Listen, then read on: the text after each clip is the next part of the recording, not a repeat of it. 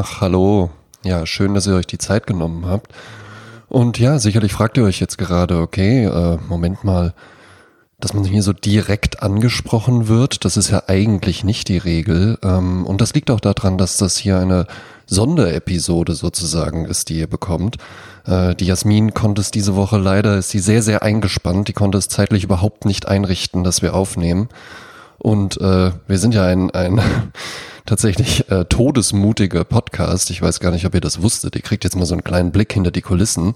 Ähm, wir nehmen tatsächlich immer an dem Tag auf, wo das dann auch veröffentlicht wird. Also die neue Folge des Prezzatura, wisst ihr ja, kommt immer freitags.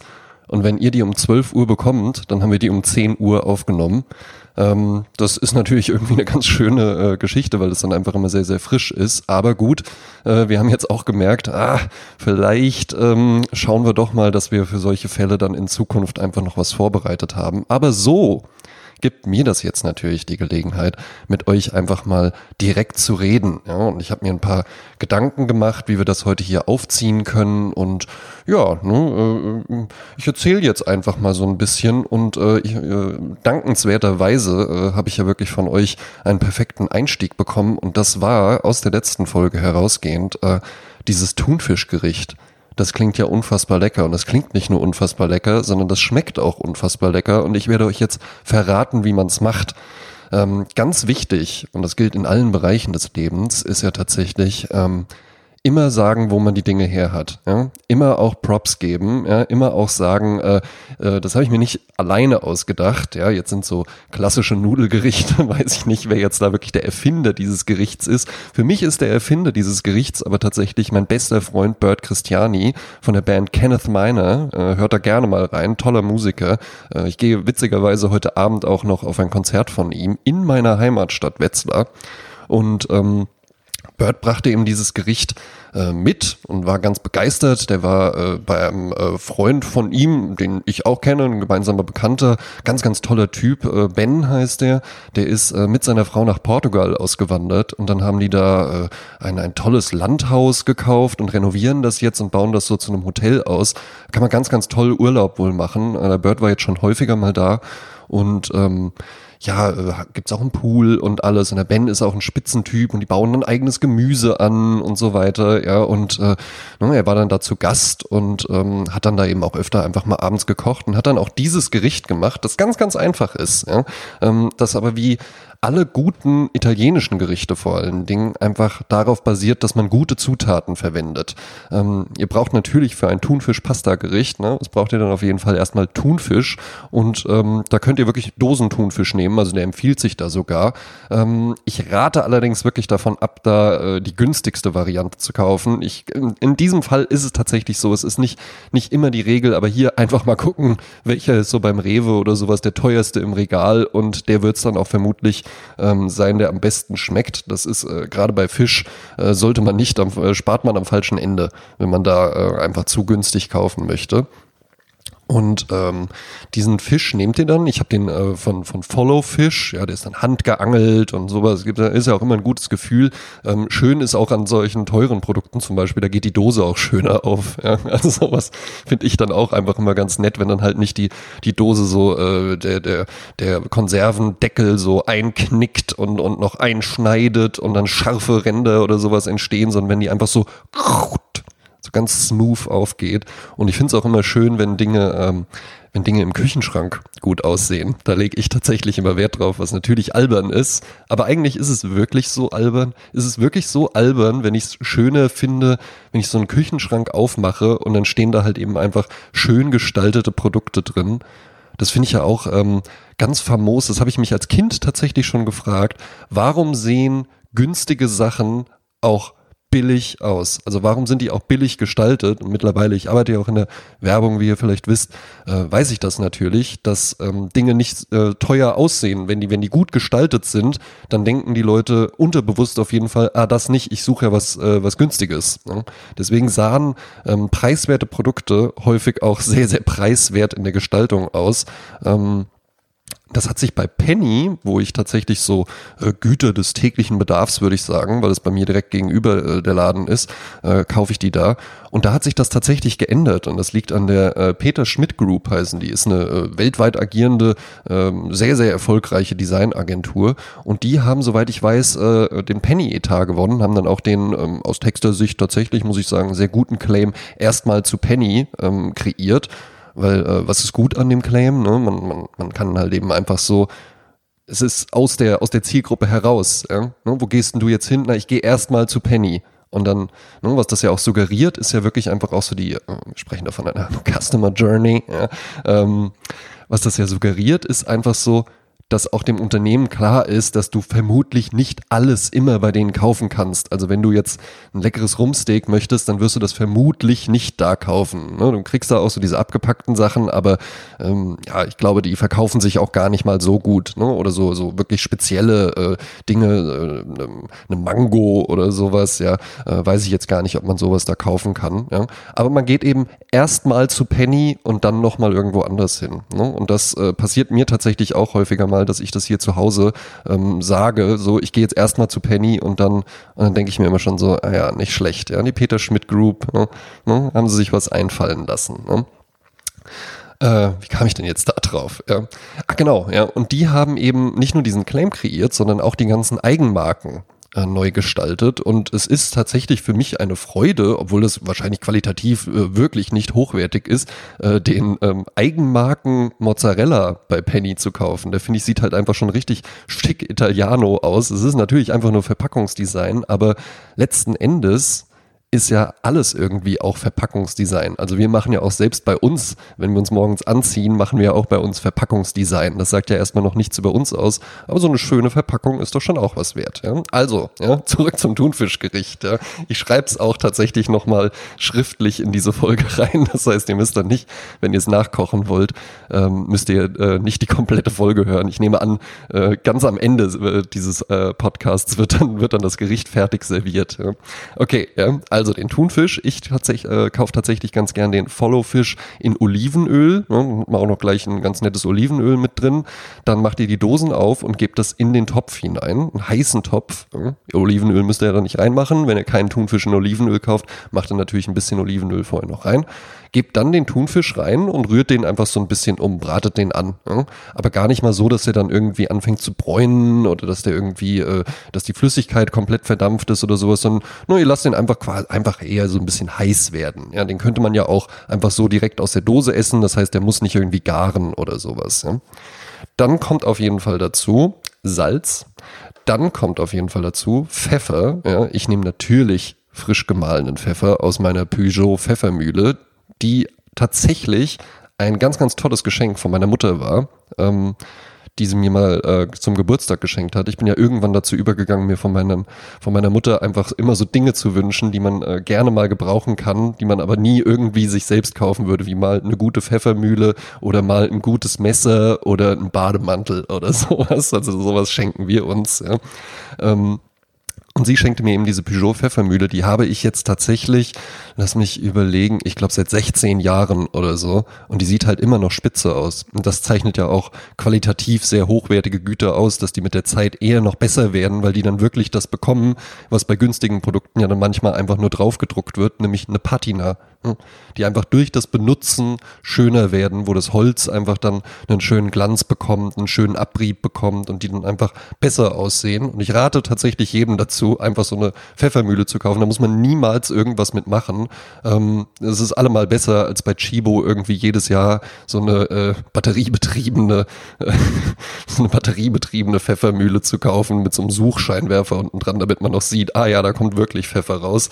Die Peugeot Pfeffermühle funktioniert so gut. Da weiß weiß man einfach, dass da Pfeffer rauskommt. Ja. Also pfeffern, salzen, Thunfisch ein bisschen erhitzen, dann kommt da rein Knoblauch. Ja. Und da scheiden sich ja schon die Geister. Ich persönlich liebe die Szene in dem Film Goodfellas, wenn die in einem Knast sind und dann da aber so kochen und sowas und der dann den Knoblauch mit so einer Rasierklinge so haucht dünn schneidet und die dann da auch so köstlich erzählen, wie der dann in der Pfanne einfach schmilzt. Ja. Das finde ich super köstlich und manchmal mache ich das auch. Ich muss aber auch gestehen, meistens habe ich keine Lust darauf. Und dann da irgendwie ewig äh, rumzuschnibbeln oder sowas. Das heißt, ich nehme den Knoblauch und pack den einfach in eine Knoblauchpresse. Und auch hier empfehle ich einfach einmal eine gute kaufen. Einmal eine gute kaufen. Ich habe eine von WMF, die wird vermutlich ein Leben lang halten. Damit dann Knoblauch pressen, je nach Geschmack. Ähm, ja, es gibt, äh, ich, musste letztens einer äh, wahnsinnig ordinären Unterhaltung beiwohnen. Da war ich, ähm, war ich hier in der Pizzeria, wo ich gerne, ähm, in Wiesbaden, wo ich gerne Pizza hole. Pizzeria Bongiorno heißt die, sehr kreativ auch. Ja. Ähm, müsste vielleicht auch mal die, die, die äh, Peter Schmidt Group nochmal über den Namen drüber gehen. Aber die Pizza ist sehr, sehr lecker da. Und da belauschte ich das Gespräch, und das habt ihr vielleicht auch schon mal erlebt, wenn so Köche irgendwo essen gehen. Also Köche werden ja mittlerweile gerade so in den in den Medien halt eben auch so so ja die Künstler am Herd und und da, da wie, wie toll und und wie sinnlich, was für eine tolle Erfahrung und so ist. Aber an sich ist ja so der gemeine Koch, das ist ja halt immer noch auch so, also das ist ja halt schon auch noch so ein so ein richtiger lauter Brot, Butter, Asi-Beruf. Ja? Also ne, das, das sind ja jetzt nicht alles hochintellektuelle Philosophen oder sowas, die gibt's, ja. Und ähm, viele von denen sind aber halt eben auch einfach so, ja, so ein bisschen einfacher gestrickt, was ja gar nicht schlimm ist. Ja? Aber geil ist immer, wenn Köche dann irgendwo anders essen gehen, weil dann sind die halt auch so ein bisschen Restauranttester-mäßig natürlich immer unterwegs. Die machen das dann schon kenntlich auch. Auf jeden Fall, wenn der Kellner kommt, wird in irgendeinem zweiten Satz oder sowas auf jeden Fall erwähnt werden müssen, dass man selbst ja Koch ist oder so, ja, und jetzt hier halt eben einfach mal gucken wollte. Und was die dann auch machten, ist, also es waren so zwei Typen, mit denen ähm, von Jasmin zu Recht letzte Woche gebrandmarkten, aber von Krakow, ja dann wieder Grüße an dieser Stelle, äh, rehabilitierten Cargo-Shorts, äh, saßen die dann so richtig so breitbeinig am Tisch, so nach vorne gelehnt und hatten halt so das Weinglas, so ein großes, großes Rotweinglas, ja, hatten die dann so in der Hand und schwenkten das dann schon so und schauten da so kritisch drauf. Und das war halt, die sahen halt einfach gar nicht so aus, aber natürlich, die kennen sich vermutlich wesentlich besser aus mit Wein als ich und dann tranken die den auch so, so. Also so möglichst laut, damit man halt eben auch drei Tische weiter noch versteht. Oh, oh, oh, oh, da kennt sich scheinbar jemand aus mit Wein, weil ich habe ja jetzt gehört, wie der den trinkt. Der trinkt den ja nicht normal oder einfach noch mit ein bisschen Luft mitziehend, sondern der trinkt den halt eben so, als ob irgendwie so ein, so ein McDonalds Pappbecher fast leer wäre und man aber noch den letzten Rest auch haben will, noch von dem geschmolzenen Eiswasser. Ne? So saßen die beiden also da und dann führten die folgendes Gespräch so, ja, ja, ja, ist geil, ne? Ja, ja, geil. Ey, ich sag dir halt eins, ey. Mach da ordentlich Knoblauch rein, boom. Mach da ordentlich Chili rein, boom. Und dann ist geil. Und ich fand das halt so witzig, wie die sich unterhalten haben und dann auch immer dieses Boom und damit haben die halt mit diesen, mit diesen extravaganten Rotweingläsern hatte dann auch immer noch so, noch so nach vorne gecheckt, so Boom, Boom. Mach da ordentlich Knoblauch rein, Boom. Mach da ordentlich Chili rein, Boom. Spannend. Ich trinke im Übrigen gerade keinen Rotwein, sondern ein schönes kaltes Mineralwasser. Und äh, wenn ihr die Folge jetzt äh, aktuell gerade hört, es war ja sehr, sehr äh, warm tatsächlich hier diese Woche. Und ähm, es gibt eine Sache, da schätze ich mich so unglaublich für. Da sage ich dann auch wirklich laut alleine in den Raum, Dankeschön, Vergangenheits-André. Nämlich wenn ich einfach daran denke, so eine Flasche Mineralwasser abends in den Kühlschrank zu stellen. Und wenn ich dann morgens davon trinke und dann sage ich wirklich Danke, danke, danke Vergangenheits-André, dass du einfach daran gedacht hast, dass der Zukunfts-André sich ja darüber freuen wird. Und der Gegenwarts-André, der genießt das dann halt eben einfach und der denkt dann auch schon wieder, der denkt dann auch schon wieder an den Zukunfts-André und wenn die Flasche leer ist, dann stellt er nämlich schon wieder eine andere rein. Da war ich sehr stolz auf mich diese Woche, dass die äh, Kalt, Kaltmineralwasserversorgungskette nahtlos funktioniert hat. Ja? Zurück zum Thunfischgericht. Wir haben mittlerweile den Thunfisch erhitzt, gesalzen, gepfeffert, Knoblauch, Boom hinzugegeben. Ja. Und jetzt kommt ähm, etwas dazu, was ich tatsächlich erst in den letzten vier, fünf Jahren so richtig zu schätzen gelernt habe und mittlerweile eigentlich in ähm, nahezu allen Soßen, die irgendwie eine tomatige Basis haben, äh, verwende. Und zwar sind das Kapern. Ne? Kapern ja äh, ein ganz, ganz wunderbares, weiß ich jetzt gar nicht, ob man dazu äh, äh, Gemüse oder Obst sagen soll, ja, äh, eingelegtes auf jeden Fall. Ähm, ich empfehle tatsächlich die ähm, Flüssigkeit im Glas, also kauft ihr einfach so ein kleines Glas Kapern, je nach Geschmack auch, ja, Ähm, ich empfehle die Flüssigkeit im Glas nicht komplett mit reinzugeben, aber so ein bisschen. Ne? Ähm, spannenderweise hat der Bird das Gericht ein bisschen anders gemacht. Der hat erst noch ein Sardellenfilet ähm, unten im Topf ähm, als allererstes mit reingegeben und dann, dann schmilzt das so ein bisschen auf. Kenne ich auch, kann man auch gerne immer mit einer Tomatensauce machen, äh, wenn man kein Veganer ist oder so, ja. Aber ähm, ich finde Sardellenfilets immer so ein bisschen, ja, dann dann musst du immer so ein ganzes Glas kaufen, dann steht das da so ewig rum. Das ist so ein bisschen so wie Knollensellerie. Auch ein wunderbares Gemüse, was man ganz toll für Soßen verwenden kann. Aber dann kaufst du da den ganzen Knollensellerie, dann schneidest du den, dann brauchst du den halt, du brauchst dann ja nicht den kompletten Knollensellerie die ganze Zeit. Und dann, dann fühlt man, dann liegt der so da und guckt einen so an und dann denkst du, ah, ich wollte doch jetzt heute gar nichts mehr essen, wofür man den Knollensellerie braucht. Und dann guckt er dich so an und dann machst du wieder irgendwas und die Verwendungsmöglichkeiten für Sardellenfilets und Knollensellerie, die sind ja halt eben auch einfach latent limitiert. Ja, ja. Wird es jetzt Leute geben, die mir widersprechen und sagen, also ich habe spontan tausend Ideen für Gerichte, nur bestehend aus Sardellenfilets und Knollensellerie und notfalls kann man das auch ganz toll roh essen oder einfach einen, einen Humus aus auf äh, Knollensellerie-Basis machen und den dann mit äh, Sardellen garnieren. Aber mir fällt da leider nicht so viel ein. Zuschriften gerne, wer da noch Inspiration für mich hat. Aber ähm, ich lasse die Sardellenfilets weg, weil dann, dann nimmst du für die Soße zwei und dann steht das Glas da ewig im Kühlschrank rum. Ist immer ärgerlich für mich. Hm? Ähm, ich lasse die Sardellenfilets also weg und der Bird wäscht die Kapern tatsächlich vorher noch. Ähm, das hat er mir erzählt, hätte er, er hat das Rezept sicher auch nicht ausgedacht, ist ein toller Musiker, ja, aber kein, kein, äh, kein Kochvirtuose. Ja, er hat das äh, Rezept auch von so einem äh, Bird, poste das doch auch mal hier drunter, ja. Aufforderungen geben, so Bird, poste doch mal, poste doch mal das Video von diesem italienischen Koch hier drunter, von dem du das hast, ja. Ähm, und der hat da wohl gesagt, die Kapern vorher waschen, weil es sonst zu salzig ist. Äh, ich persönlich mag es gerne, eher ein bisschen zu salzig, als wenn es äh, salzarm ist. Ähm, hoffe auch, dass, dass ich das mein Leben lang mir erhalten kann, dass ich einfach salzige Sachen essen kann ja, und nicht irgendwann so ein alter Mann bin, der dann so ähm, salzarme Kost nur noch zu sich nehmen kann. Ja. Das wünsche ich mir. Ja, ähm, ja und äh, ich nehme, wasche die Kapern vorher also nicht aus. Ja. Ich gebe sogar, gehe sogar noch weiter und gebe noch ein bisschen was von der Lake, in der die Kapern eingelegt sind, mit hinein. Dann rührt man das ein bisschen um und dann kommt da einfach tatsächlich äh, nur eine Dose Tomaten obendrauf. Ja. Äh, der Bird sagte mir hier auch, ähm, er persönlich ähm, nimmt frische Tomaten. Ja. Ähm, ich weiß, er hatte da jetzt in letzter Zeit äh, Zugang tatsächlich zu ähm, sonnengereiften Tomaten aus einem äh, sehr, sehr angenehmen Garten. Da finde ich, macht das dann auch Sinn, das zu verwenden. Ansonsten muss ich sagen, ähm, ich habe ja auch einen einen Werbekunden, der tatsächlich ein, ein äh, weltweit agierender ähm, äh, Food-Logistiker ist, also der halt eben so Restaurants und, und Hotelketten und sowas beliefert.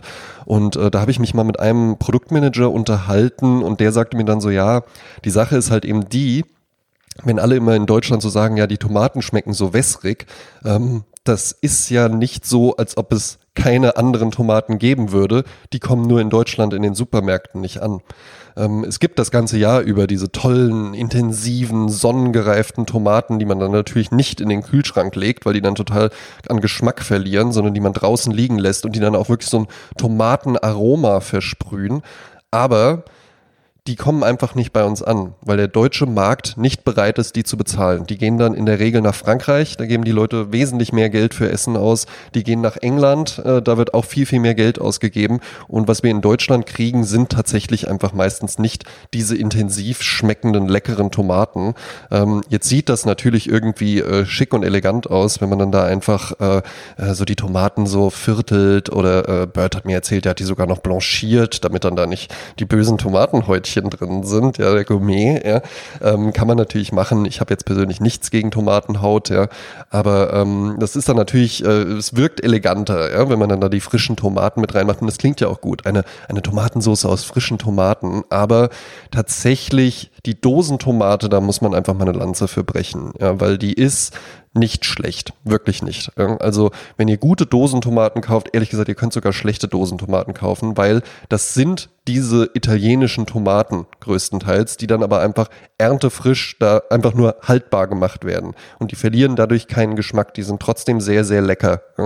Und ähm, ich persönlich kaufe äh, dann hier für dieses Gericht, einfach weil es ja nur aus so wenigen Zutaten besteht, kaufe ich dann auch mal, da nehme ich dann auch mal wirklich die Ware aus der Griffzone. Ja, Supermarktregale sind ja in verschiedene Zonen aufgeteilt, die auch tatsächlich dann ähm, unterschiedlich bepreist sind. Also es gibt die Griff- und Blickzone. Das ist halt eben das, was wirklich direkt äh, auf eurer Griffhöhe ist. Ja, ähm, jetzt mal unabhängig davon, gibt kleinere und größere Menschen, aber ihr wisst schon, wie ich meine, ja, was halt eben einfach so, was einem so direkt in den Blick fällt und was man schnell und bequem greifen kann. Da stehen in der Regel die teuren Premium-Produkte. Ja. Fühle ich mich natürlich immer toll, ja, wenn ich die dann auch mal kaufe.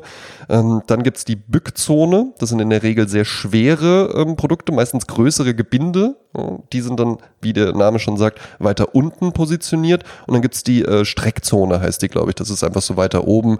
Das sind dann ähm, ja auch meistens meistens günstige, ähm, aber äh, so, ein, so ein Zwischending vielleicht. Also Griffzone tatsächlich die teuren Sachen, wenn ihr günstig einkaufen wollt, immer nach unten schauen. Ja? Ne?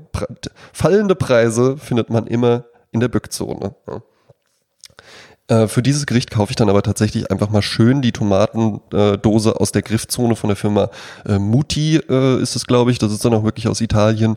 Ähm, sieht auch toll aus. Ja, hat man auch gerne äh, einfach mal dann, wenn man, wenn man so eine, wenn man so ein bisschen so eine DIY-Ästhetik haben will, kann man die Dose dann natürlich auch noch ausspülen und dann kann man da kann man da ein, ein Rosmarinpflänzchen reinsetzen und das dann irgendwie auf den Balkon stellen. Dann gucken die Nachbarn und denken sich, ach herrje, was, wie herrlich. Also vielleicht für Studenten irgendwie auch eine ganz nette Variante oder kann da noch ein Blümchen reinmachen oder so. Und dann rührt man das einfach mal um und dann lässt man das ein bisschen einkochen. Und das ist dann tatsächlich schon die Soße. Ja. Ähm, Nudeln kochen, ja, äh, könnt ihr verwenden, welche ihr wollt. Äh, wir haben jetzt bisher immer äh, Spaghetti genommen, aber äh, geht mit Sicherheit auch mit Rigatoni. Mag ich tatsächlich auch meistens einfach lieber. Ähm, ich finde auch Spaghetti gut, aber dann da immer das, das äh, Rumgedrehe und sowas. Ja, ich finde so eine Rigatoni, die man ähm, äh, schön mit Gabel essen kann, wo man einfach nur reinpieksen kann und wo dann sich in der Mitte noch die Soße angesammelt hat, finde ich in der Regel angenehmer. Aber hier haben wir jetzt immer Spaghetti genommen und ähm, ähm, das Wichtige ist, und da legte der Bird größten Wert drauf, ja, im Topf vermengen. Ja. Nicht die Nudeln erst auf den Teller machen, sondern im Topf vermengen. Ja. Hat mich ganz strafend angeguckt, weil man muss dazu sagen, da bin ich ähm, ja vielleicht ein bisschen autistisch oder sowas. Ähm, ich, ich, also ich habe das dann, ich, ich habe das dann nicht so gern, wenn, wenn also hier bei dem Nudelgericht finde ich es okay, sagen wir es so. Ja? Aber es gibt eine Kindheitserinnerung, ja, wo ich halt wirklich Gänsehaut bekomme, wenn ich da jetzt nur schon dran denke. Ich erzähle euch, was ich meine. Das war so eine Abart, das habe ich bei meinem äh, Opa also bei, bei dem Vater meiner Mutter habe ich das immer mal gesehen. Ne? Da wurde dann, wurde dann sehr deftig gekocht und dann kam, sagen wir mal, auf, den, auf einen Teller kamen dann Kartoffeln, dann irgendwie so, weiß ich nicht, so ein Rindergulasch oder sowas, ja, und das für sich genommen, wunderbar. Ja, also es muss jetzt nicht die Beilage auf einem extra Teller liegen bei mir, soweit geht's dann nicht. Aber was ich absolut widerwärtig fand, war, wenn dann da auf den Teller noch der Salat drauf kam. Bah, bah, das kann ich überhaupt nicht haben, wenn dann da so das Salatdressing und das läuft dann da so, oh, das läuft dann da so in das Rindergulasch noch so mit rein und dann vermischt sich das da alles so und das ist, das ist für mich, das ist für mich wirklich ganz schwer zu ertragen. Ja, da könnt ihr mich richtig mit ärgern, wenn ihr mir das hinstellt. Und wenn das dann, noch, wenn das dann alles so ineinander läuft und wenn dann irgendwie da so, so das kalte Salatdressing, dann habe ich da so ein warmes Stück Gulasch mit so einem kalten Salatdressing und dann habe ich da vor allen Dingen so ein, so ein, ange, so ein, so ein, so ein Kontakt angewärmten Salat oder sowas. Das kann, also das finde ich absolut widerwärtig, das dann zu essen. Und wenn das dann noch, ne, das hat mein Opa dann nämlich gerne gemacht, dann so von allem eins auf die Gabel, bah, das geht auf gar keinen Fall. Ja. Hier bei diesem Gericht ist es aber tatsächlich äh, ganz schön, ja, wenn man das dann im Topf vermengt und dann macht man äh, sich eine schöne Portion auf den Teller, gibt dann noch frisch gehackte Petersilie mit dazu. Ähm, tatsächlich ist es so, dass meine Freundin frisch gehackte Petersilie irgendwie äh, nicht so gut verträgt. Also die kriegt dann ja keinen Anfall oder sowas, aber ähm, die hat mir mal irgendwann gesagt, so ja, so irgendwie frische Petersilie kommt sie nicht so gut mit klar. Deswegen haben wir jetzt meistens tatsächlich ähm, tiefgekühlte Petersilie genommen und die dann auch einfach in die Soße vorher schon mit reingerührt, weil ansonsten ist die ja kalt und wie ihr eben gehört habt, ja, lege ich ja Wert auf klar abgegrenzte Temperaturzustände beim Essen. Ja, tatsächlich auch wirklich so ein Ding. Also ich mag kalte Sachen und ich mag heiße Sachen, aber was ich überhaupt nicht mag, sind so lauwarme Sachen. Das finde find ich absolut widerwärtig, wirklich.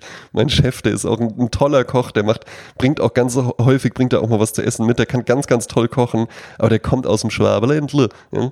Und da machen die ja diesen Kartoffelsalat und dann hat er einmal so Maultaschen mitgebracht, die waren auch wirklich richtig lecker. Aber dann diesen schwäbischen Kartoffelsalat, der ist ja auch schon so suppig und dann läuft das da auch alles so rum und dann ist der irgendwie so, so lauwarm. Also lauwarm ist tatsächlich so ein, das kann ich gar, das kann ich gar nicht haben, wenn, wenn Speisen diesen Temperaturzustand haben. Heiß oder kalt, bitte. So, ja.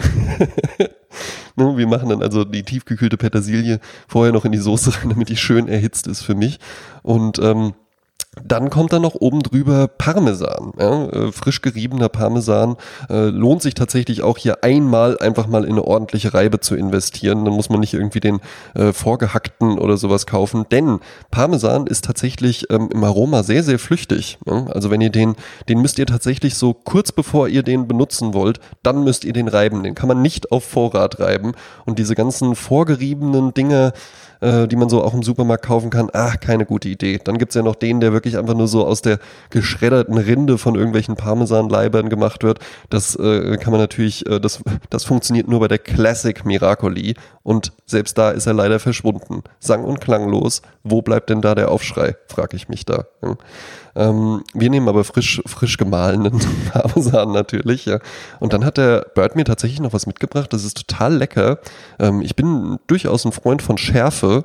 Ähm, und benutze so Hot Sauces ganz gern und da habe ich natürlich so den äh, den üblichen verdächtigen Tabasco äh, einfach äh, von von McHenley heißt die Marke ja glaube ich habe ich hier zu Hause das Ding bei Tabasco ist ja aber halt eben auch dass Tabasco eine sehr angenehme Schärfe hat, wie ich finde, aber Tabasco hat immer auch einen sehr starken Eigengeschmack, weil das ist ja einfach Chili und Essig. Ne? Das heißt, du hast dann diese Essignote mit dabei und die passt nicht immer. Ne? Jetzt habe ich aber noch einen zweiten Vertreter und zwar ist das von Calvé eine Piri Piri äh, Hot Sauce. Das ist eher so eine, das ist tatsächlich eher so ein Chiliöl, was aber wirklich scharf ist. Also da äh, gerne auch sparsam mit umgehen oder erstmal rantasten wirklich.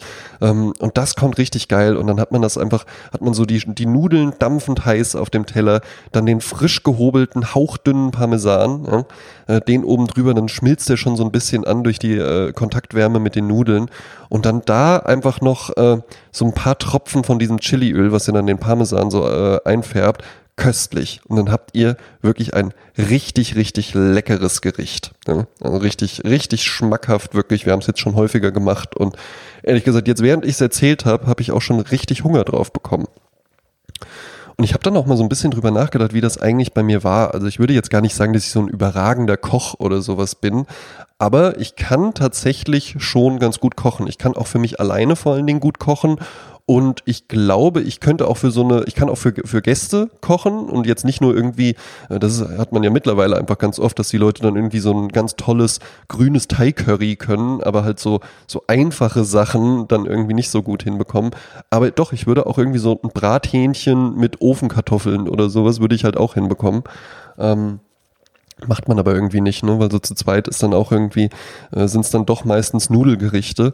Aber ich habe dann auch mal so überlegt, wie das bei mir angefangen hat, weil das war nicht immer so. Ähm, ich komme tatsächlich aus einer Familie, wo die Rollenverteilung noch sehr, sehr klassisch war. Zumindest so die ersten zehn Jahre meines Lebens. Danach ist meine Mutter dann auch wieder halbtags arbeiten gegangen. Aber so die ersten zehn Jahre war meine Mutter halt eben auch einfach zu Hause. Und wenn, wenn ich dann, äh, erst war ich ja auch noch zu Hause, ja, ähm, und wenn ich dann auch später aus der Schule kam, dann, dann stand halt eben einfach, war meine Mutter halt in der Küche und dann hatte die Mittagessen gemacht und dann gab es das halt eben einfach zu essen.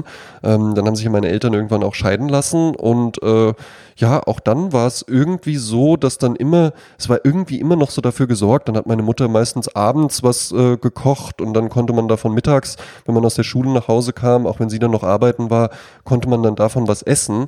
Und dann bin ich mit 21 ausgezogen. Ne? Und dann stand ich halt eben plötzlich da und dann habe ich auch tatsächlich am Anfang ganz räudig nur mit Fertiggerichten gekocht. Also eine äh, Spaghetti mit Tomatensauce war dann halt eben wirklich äh, die Miracoli, natürlich äh, als äh, Student dann aus der Bückzone äh, gefischt, aus der ganz tiefen Bückzone herausgefischt.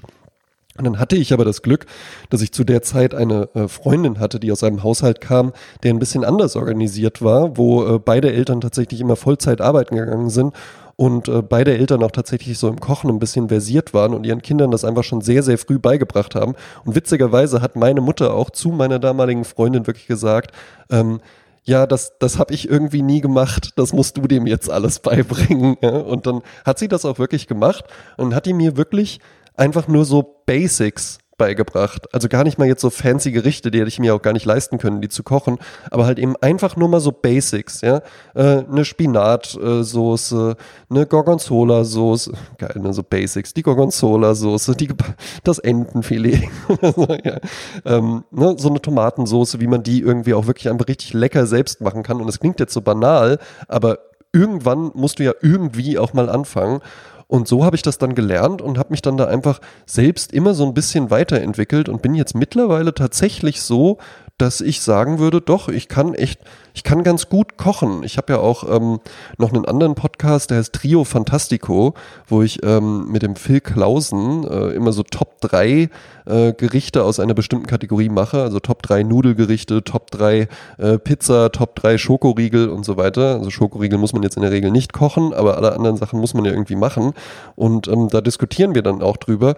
Und mit dem hatte ich das auch mal und der hat da was absolut Wahres gesagt, weil es ist schon so ein Running Gag bei uns, dass er dann sagt, ja, und da kommt dann auch eine schöne Säure raus. Ja? Da lachen wir dann immer ein bisschen, wenn das in jeder Folge mindestens einmal auftaucht. Ähm, muss mal gerade einen Schluck Wasser trinken. Ja?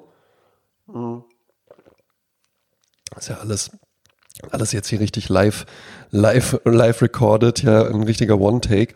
Und ähm, dann hatten wir es auch mal darüber und das stimmt ja aber halt tatsächlich. Also Kochen im Gegensatz zu Backen im Übrigen, ähm, ist ja tatsächlich einfach so ein Ding, wo du viel auch nach Gefühl machen kannst. Und wenn du so, so Grundbausteine einfach mal verstanden hast, ne, wenn du so, wenn du was Salziges, ne, wenn, warum macht man zum Beispiel Zucker in eine Tomatensauce rein. Man will ja keine süße Tomatensauce haben, aber der Zucker hebt tatsächlich dann nochmal den Geschmack raus. Ne? Der hebt nochmal wirklich den Geschmack der Tomaten nochmal heraus. Ja? Also wenn du was Salziges hast, muss da immer auch ein bisschen was Süßes mit dran. Wenn du was Süßes hast, muss da immer auch ein bisschen was Salziges dran. Da sind sich Backen und Kochen tatsächlich ähnlich. Aber beim Backen ist halt eben keine Improvisation gefragt, in der Regel. Ja?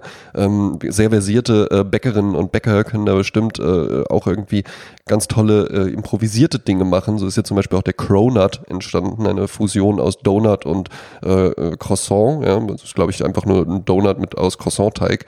Ähm, aber auch was ganz Besonderes. Ist ja auch durch Rumexperimentieren entstanden. Aber Backen folgt dann ja schon einfach eher einem wirklichen Rezept. Und jetzt nehmen wir zum Beispiel dieses Thunfischgericht. Ähm, wenn man jetzt mal keine Kapern da hat, da kannst du natürlich wunderbar auch Oliven mit dran machen. Ja? Äh, wenn man keinen Thunfisch da hat, dann kannst du da natürlich auch äh, wunderbar irgendwie äh, vermutlich auch einen Lachs oder sowas mit dran machen. Oder könntest irgendwie Scampi oder sowas nehmen. Ja? Also beim Kochen ist ist, ist so ein bisschen, es ist ein bisschen freier. Ja? Man kann da ein bisschen, man kann da sich ein bisschen mehr so rantasten, wohingegen beim Backen ja dann irgendwann einfach in der Regel der Moment kommt, wo man sagt, so und jetzt schiebe ich es in den Ofen und dann muss das halt eben auch sitzen. Dann kann man dann nicht mehr irgendwie mittendrin noch, ah, jetzt ein bisschen zu viel Salz, okay, dann gehe ich nochmal mit Zucker dagegen, sondern äh, ist es endgültiger. Backen, Backen ist wirklich endgültiger. Man muss dann irgendwann sagen, okay, äh, jetzt schiebe ich es in den Ofen und kochen kann man immer noch mal, kann man immer noch mal ein bisschen rumexperimentieren. Ja?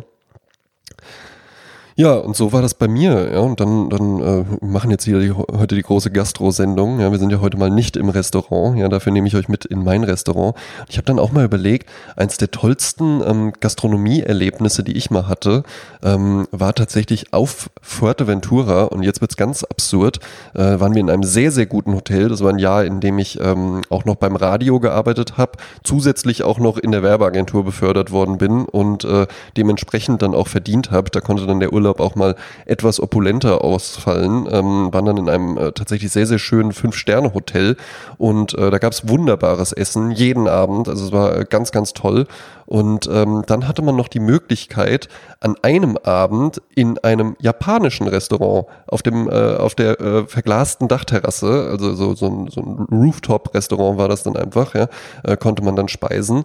Ähm, war natürlich ähm, ein bisschen absurd, auf Fuerteventura äh, dann in so einem japanischen Restaurant zu essen, aber auf der anderen Seite isst man ja auch, äh, wenn man in Deutschland äh, zum Japaner geht, in Deutschland in einem japanischen Restaurant. Also warum nicht auf Fuerteventura? Und ähm, das war natürlich dann auch sehr, sehr edel, das Restaurant. Und, und, ne, und da waren dann auch, äh, die Drinks waren dann alle äh, all-inclusive und sowas, aber dann halt nicht äh, hier irgendwie Bier aus dem Pap äh, Plastikbecher, sondern das waren dann schon auch richtig gute Weine und noch ein Aperitif und sowas mit dabei und eine kleine Vorspeise. Und dann kamen wir zum Hauptgang und das war nämlich äh, kein normales ähm, japanisches Sushi-Restaurant oder sowas, wie man es kennt, sondern das war ein sogenannter Teppanyaki-Grill. Und da würde ich wirklich jedem empfehlen, ähm, der äh, irgendwie auch gerne mal so ein bisschen was Außergewöhnliches isst, macht das mal. Ja? Ihr habt das bestimmt schon mal irgendwo gesehen. Ich glaube, bei How I Met Your Mother oder sowas wurde das auch mal äh, thematisiert. Teppanyaki Grill ist wirklich diese, das ist diese große heiße Platte und dann kommt da so ein ähm, meistens streng guckender japanischer Koch und der hat dann so so äh, so so ja wie so Rakel, ja wie so kleine Schäufelchen, ähm, mit denen man auch schneiden kann und dann wird so tschick, tschick, tschick, wird das da so auf der heißen Platte, wird das alles direkt vor deinen Augen zubereitet und du sitzt so drum herum. Und da saßen wir mit einer Gruppe und die waren wirklich wahnsinnig äh, skurril. Ja. Also wir zwei waren halt eben dabei. Ähm, dann war da eine, ähm, eine russische Familie, hm, die den ganzen Abend nichts gesagt haben. Die Frau atemberaubend schön, ja, äh, auch einfach konserviert in ihrer jugendlichen Schönheit, ja, hat den ganzen Abend das Gesicht überhaupt nicht bewegt. Ja. Der Mann und der Sohn saßen den ganzen Abend in so eine, wie so eine Samurai-Haltung da. Also die hatten so die Ellbogen auf den Tisch aufgestützt und so eine Faust und da dann so die, die Hand drum gelegt und beide saßen halt so nebeneinander und die haben den ganzen Abend nicht geredet und haben einfach schweigend dieses komplette Dinner genossen. Also, ne, ich weiß einfach nur, dass das, äh, dass das Russen waren, weil die so ein bisschen, ähm, man, man erkennt es ja dann irgendwie, man erkennt es ja irgendwie dann meistens doch, man hat so, man hat so ein Gefühl und sowas und gar nichts gesagt, stimmt jetzt auch nicht. Die haben dann äh, schon irgendwann noch äh, gesprochen, aber waren so, waren so sehr brüchig einfach nur ähm, im, im Englischen und, und haben sich dann unwohl gefühlt. Warum Englisch? Weil am Tisch saßen nämlich auch noch zwei Best-Ager-Paare aus England. Und die waren halt wirklich hilarious. Einfach nur, ja, die waren halt so köstlich. Ja. Äh, die Männer einfach auch nur richtig gut drauf, so richtige Papptypen halt eben. Ja. Und die Frauen innerhalb kürzester Zeit ja, total betrunken gewesen und dann nur in diesem geilen englischen äh, äh Akzent am Reden. Und ich würde jetzt tatsächlich sagen, dass ich jetzt gar nicht mal überragend Englisch spreche oder so. Aber vielleicht kennt ihr das auch von euch, wenn man so ein bisschen was Intus hat, dann ist einem ja auch irgendwie so äh, die Grammatik egal und dann redet man einfach irgendwie so drum herum. Und meine Freundin, die hat dann auch hinterher gesagt, ich wusste gar nicht, dass du so gut Englisch kannst. Und ich so, na ja, auch ein bisschen was getrunken, dann wird man ja ein bisschen mutiger. Und dann meint die so, ja, nee, die Sache ist ja halt eben die. Und das stimmt tatsächlich bei mir ich spreche dann nicht nur deren Sprache, sondern ich spiele dann einen Engländer. Also ich nehme dann halt tatsächlich einfach eine andere Figur. Ich werde dann wirklich eine andere Figur. So, also ich werde dann halt eben äh, äh The English Andre oder so. Ja, und, und meinte auch so, du warst auch so von der Körperhaltung her ganz anders und auch wie wie du so Geschichten erzählt hast und so. Das war so ein ganz an, eine ganz andere Tonalität, ein ganz anderer Stil. Und äh, mit denen habe ich mich dann natürlich äh, köstlich verstanden, dann auch sehr viel Wein an dem Abend getrunken Und der Teppanyaki-Grill ist dann eben tatsächlich so in mehrere Runden aufgeteilt und äh, äh, da, wo, da tauten dann auch tatsächlich die Russen so ein bisschen auf, weil es ist immer auch so ein bisschen entertaining. Ja? Äh, der, der Asiate am, am Grill, äh, der Japaner am Grill guckt dann tatsächlich sehr, sehr streng, aber der ist auch witzig. Ja? Und ähm, dann gab es erst so eine, so eine kleine Vorspeise, so ein bisschen äh, gegrilltes Gemüse mit Fisch war das. Und dann ähm, machte der sehr, sehr kunstvoll ein Eieromelett und äh, dann war tatsächlich so die Kunst, dass er dann halt eben einfach so einem angedeutet hat, man soll den Mund aufmachen und er dann versucht hat, mit äh, das Omelett in den Mund dieser Person zu schnippen. Und das hat tatsächlich bei keinem geklappt, außer bei dem strengen russischen Vater. Ja, und da ist der dann, da ist dem dann sogar kurz einmal ein Mundwinkel so nach oben gegangen, aber dann ist er direkt wieder in seine Samurai-Haltung reingegangen. Äh, und der Hauptgang war dann wirklich äh, richtig fantastisch. Also, ne, das war so ein bisschen so dieser entertaining Zwischenpart, ja. Und der Hauptgang war dann wirklich äh, ganz, ganz toll. Das war nämlich ähm, äh, Rindfleisch, ja, und zwar ein besonderes Rindfleisch, nämlich Wagyu-Rind. Ja? Also Wagyu geschrieben, ähm, hört man in letzter Zeit einfach häufiger schon mal. Ja? Äh, da gibt's dann auch nochmal Unterschiede, aber das sind tatsächlich einfach, ist ganz besonderes Rindfleisch. Ja? Und da, ja, ja, da war ich auch schon mal auf einer Messe, wo ich dann wirklich auch so äh, äh, aller äh, macht da ordentlich Knoblauch rein, boom, macht da ordentlich Chili rein, boom, haben sich dann da auch so zwei Küchenbullen ohne Witz einfach so über den Marbling Score unterhalten. Ja gut, muss halt eben auch ein 10er Marbling Score, ne? Also ich meine, da schmeckst du halt eben auch einfach den Unterschied zu einem 8er Marbling Score, ja? Ähm, Marbling Score ist einfach, ähm, wie das Rindfleisch mit Fett durchzogen ist. Ne? Wenn man jetzt immer nur äh, Paprika-Schweinenacken-Steaks isst, dann äh, kennt man Fett ja tatsächlich eher so als ähm, äh, gummistiefelartige, störende Konsistenz beim äh, Fleischgenuss in seinem Mund. Viele schneiden es ja auch tatsächlich ab. Ähm, aber bei einem, bei einem guten Stück Rindfleisch, wenn der Marbling Score entsprechend hoch ist, dann sind das, und das ist bei Wagyu Rind in der Regel so, dann ist das so ganz fein mit, äh, mit Fett durchzogen. Und das Fett macht dann halt eben was Tolles, wenn man das dann nämlich richtig anbrät, dann zerschmilzt das einfach nur innen drin und erzeugt dann wirklich so dieses lecker schmackige ähm, Rindfleischgefühl im Mund, wo man dann irgendwie einfach so das Gefühl hat, okay, das ist halt, äh, das ist einfach wirklich, ja, wir, wir haben ja verschiedene Geschmacks, je, je, aber ich komme hier wirklich vom Hölzchen aus Stöckchen, ja. Wir haben verschiedene Geschmackszonen im Mund, ja. Äh, mal gucken, ob ich es alle zusammenbekomme. Äh, süß, salzig, sauer, bitter, und noch irgendwas, was ich vergessen habe. Auf jeden Fall ähm, im asiatischen Raum gibt es noch eine weitere, äh, einen weiteren Geschmack, den man äh, Essen dort zuschreibt. Und das ist Umami. Habt ihr vielleicht auch schon mal gehört. Äh, das kann man gar nicht so wirklich übersetzen, aber Umami ist so, wenn man es versucht, ist man so bei so, ja, das ist so, es schmeckt irgendwie so eiweißig. Es hat so einen, so einen vollmundigen Geschmack irgendwie. Ihr kennt das ja vielleicht auch von Soßen zum Beispiel, dass die manchmal einfach so ein, so rich, rich im Taste sind. Ja. Das ist äh, im asiatischen Raum spricht man dann davon Umami und dieses Wayurin hat halt eben ein sehr, sehr intensives Umami-Flavor. Also das ist halt eben einfach ein richtig voller Geschmack. Und dieses äh, Rindfleisch brät der äh, sehr versierte japanische äh, Teppanyaki-Koch dann, nat äh, dann natürlich ähm, hervorragend an und dann kann man das genießen. Das wird einem dann auch nicht in den Mund geschnippt, dafür wäre es auch wirklich zu schade. Das wird dann natürlich, wie es immer bei den Japanern ist, einfach ganz, ganz toll auch noch auf einem Teller angerichtet und dann kann man das genießen und das war tatsächlich äh, ein außergewöhnliches Erlebnis. Dabei dann noch irgendwie auf die, äh, aus der voll verglasten, ähm, ne, guckt man dem Koch dabei zu und schaut dann aber immer mal einfach so das äh, äh, den Rotwein schwenkend aus der voll verglasten Rooftop-Bar raus äh, und sieht dann noch unten den Strand und sowas und denkt sich einfach nur, ja, ja, ja, ja, ja, ja. Mhm. So machen wir das jetzt. so so kann es weitergehen. Ja. Äh, Job beim Radio habe ich nicht mehr, ja, aber ähm, heißt ja nicht, dass da äh, nicht noch was anderes dann gehen könnte. Ne? Das war der Teppanyaki-Grill.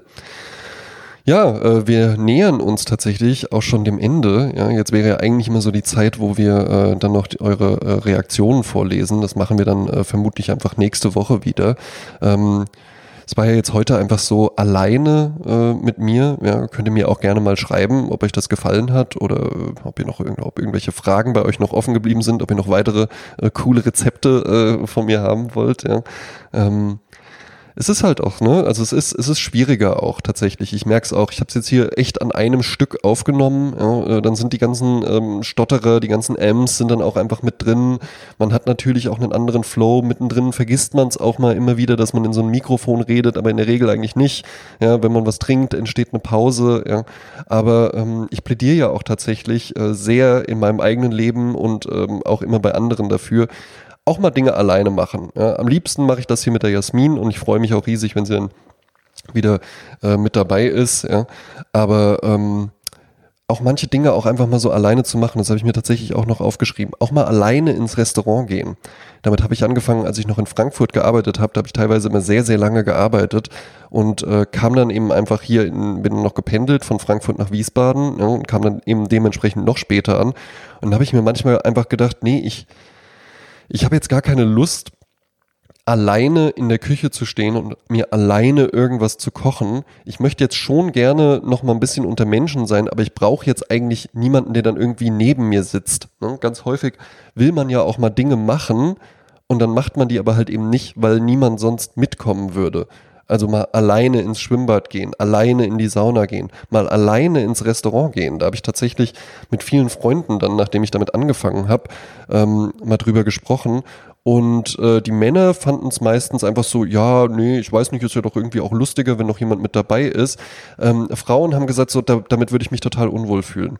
Und ich glaube, äh, das liegt daran, hab ich, haben wir dann auch immer viel drüber gesprochen.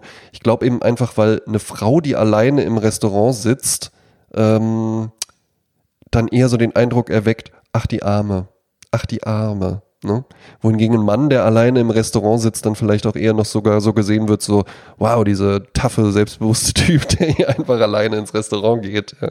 Ähm, ich rate dazu, das tatsächlich einfach zu überwinden und das wirklich mal zu machen, weil es ist ein schönes Gefühl, auch mal Dinge einfach alleine zu machen. Oder im Kino zum Beispiel, da habe ich dann irgendwann mit angefangen, ich gehe auch äh, tatsächlich ganz gerne mal in so Arthouse-Filme oder sowas und hatte dann immer Freunde, die gesagt haben, oh ja, ich doch auch und hier in Wiesbaden, das Caligari, das ist ja auch so schön, aber dann, wenn es dann wirklich darum ging, okay, hier kommt jetzt der und der Film und das ist irgendwie ein Film aus den 60ern oder sowas, ach ja, ich weiß nicht, heute Abend jetzt so einen alten Film, ach, dann auch noch Englisch Original, hm, muss das sein und so, ja, nee, ich glaube doch nicht. Und dann bin ich da auch nicht hingegangen und dann habe ich mich total geärgert, weil das ist ja ein Programmkino. Da kommt dann der Film nicht zwei Wochen lang jeden Abend, sondern den konnte ich dann an dem Abend sehen und dann habe ich den nicht gesehen. Und dann fing ich irgendwann an, einfach mal alleine ins Kino zu gehen und habe dann auch gemerkt, ey, das ist ja total geil. Du kannst dich hinsetzen, wo du willst, ja, keine Diskussionen, kein, äh, äh keine Peinlichkeiten, weil dann da irgendwie noch das ein Telefon von irgendwem klingelt. Du bist nur für dich allein verantwortlich. Es fühlt sich tatsächlich ein bisschen komisch an, wenn man da noch im Hellen sitzt. Ja. Also äh, in der Regel sollte man ja einfach kommen, bevor es dunkel ist, damit man nicht die anderen Leute alle äh, nervt und stört. Aber äh, wenn man da so im Hellen alleine sitzt, dann fühlt man, man fühlt sich dann schon auch so ein bisschen beobachtet. Das kann ich auch bei mir nicht abstreiten. Aber sobald es dunkel ist, ehrlich gesagt, guckt man ja sowieso den Film. Und was dann nur ein bisschen blöd ist, ist, man geht dann aus dem Film raus und dann wäre ja in der Regel, man würde dann mit der, der, Person, mit der man da war, dann irgendwie drüber reden. Ich gehe auch gern mit, äh, mit Begleitung ins Kino, so ist es nicht. Ja. Ähm, aber alleine ins Kino gehen, das hat schon auch was. Oder auch mal alleine ins Theater. Ja. Womit ich mich schwer tue, ist alleine zu einem Konzert zu gehen. Also da wäre irgendwie so ein äh, ein bestuhltes Konzert würde, glaube ich, gehen. Ja? Also irgendwie so ein, so ein Klavierkonzert oder sowas mag, ich, mag ich ja auch ganz gern so Musik. Ähm, das würde gehen, aber jetzt irgendwie alleine zu so einem Rockkonzert oder so, gut, gerade sowieso nicht, ja, aber ach, ich weiß auch nicht. Ich glaube, das, das wäre dann schon sowas, was ich dann lieber in der Gemeinschaft erleben möchte. Aber ansonsten plädiere ich dazu, wirklich auch mal Dinge alleine zu machen. Auch mal alleine einen Waldspaziergang zu machen. Auch mal dann das Telefon nicht mitzunehmen einfach. Ja? Dann müsst ihr es euch gar nicht verbieten. Ja? Das höre ich in letzter Zeit bei total vielen so, ah ja, ich habe halt echt hier mit dem, mit dem Gerät und sowas und ja, und ich, ich kann es nicht aus der Hand legen, ich bin süchtig, ich krieg keinen Film mehr geguckt, wie auch immer, ja. Ähm, es ist nur ein Telefon, es ist einfach nur ein technisches Gerät, ja. Du hast das in der Hand und wenn du wirklich mal sagst, ich möchte davon, damit jetzt mal abschalten, ich mache das sonntags häufig, ähm, gehe ich spazieren, manchmal allein, manchmal mit meiner Freundin und dann lasse ich das Telefon einfach zu Hause. Dann komme ich auch gar nicht in die Versuchung, irgendwie im Wald äh, mein Instagram-Feed zu checken, ja, äh, was ja auch wirklich einfach nicht sein muss. Ja. Und welcher Trick da für mich ganz gut funktioniert, den gibt's jetzt noch zum Schluss ja, als, kleinen, als kleinen Rauskehrer. Ja. Äh, ein Trick, der da für mich einfach sehr, sehr gut funktioniert, ist, ich nutze diese Zeit dann, um das Telefon aufzuladen. Und das hat dann zwei ganz tolle Effekte. Zum einen, ich gucke halt eben den Film und nicht die ganze Zeit aufs Telefon. Und zum anderen, ich komme seltenst. Also ich könnte wirklich sagen, dieses Jahr noch gar nicht. Letztes Jahr vielleicht irgendwo einmal oder sowas, dass ich wirklich sagen musste, oh oh, äh, ich habe jetzt hier nur noch 10% Akku oder sowas. Weil ich solche Phasen dann einfach dafür nutze und sage, ja gut, dann lade ich das jetzt auf. Ja? Und dann gucke ich auch nicht die ganze Zeit drauf. Auch wenn ich irgendwie mal auf der Arbeit konzentriert wirklich an was arbeiten muss oder sowas, dann nutze ich auch die Zeit. Ne? Und dann stecke ich es auch wirklich in die Steckdose und dann ist es halt eben einfach mal nicht da, weil mal wirklich. Wie häufig ist es euch passiert? Wie häufig ist es euch passiert, dass ihr wirklich sagen musstet, Gott sei Dank hatte ich das jetzt hier direkt am Mann und habe da die ganze Zeit drauf geguckt, sonst hätte ich ja diese einmalige Chance verpasst. Das wisst ihr natürlich auch alles, ja, und mir gelingt das auch nicht jeden Tag. Ich will mich jetzt hier gar nicht erheben, ja. aber ja, ne, das, das wäre einfach so mein, äh, mein, mein elitäres Geheimwissen. Telefon einfach aufladen und öfter mal was alleine machen. So wie ich diese Aufnahme jetzt hier für euch gemacht habe und ich hoffe, es hat euch trotzdem gefallen. Ja, ähm, äh, ja ich hoffe, bei Jasmin ist es dann nächste Woche äh, wieder so, dass wir zusammen aufnehmen können. Ja, ähm, weil das macht mir schon sehr, sehr viel Spaß mit der Jasmin. Jasmin wirklich ein ganz, ganz, ganz, ganz toller Mensch und ich bin auch, bin auch echt froh, wie wir das hier zusammen jetzt schon aufgebaut haben. Guck mal, wir haben noch keine 20 Folgen. Ich sehe ja auch die Downloadzahlen immer mal. Ja, ähm, das macht, ist unglaublich leichtgängig mit Jasmin. Das nehmen wir auch immer in einem One-Take auf. Wir hatten es noch nie, dass wir irgendwie, ah, Moment, hier musste noch nie irgendwas geschnitten werden oder sowas.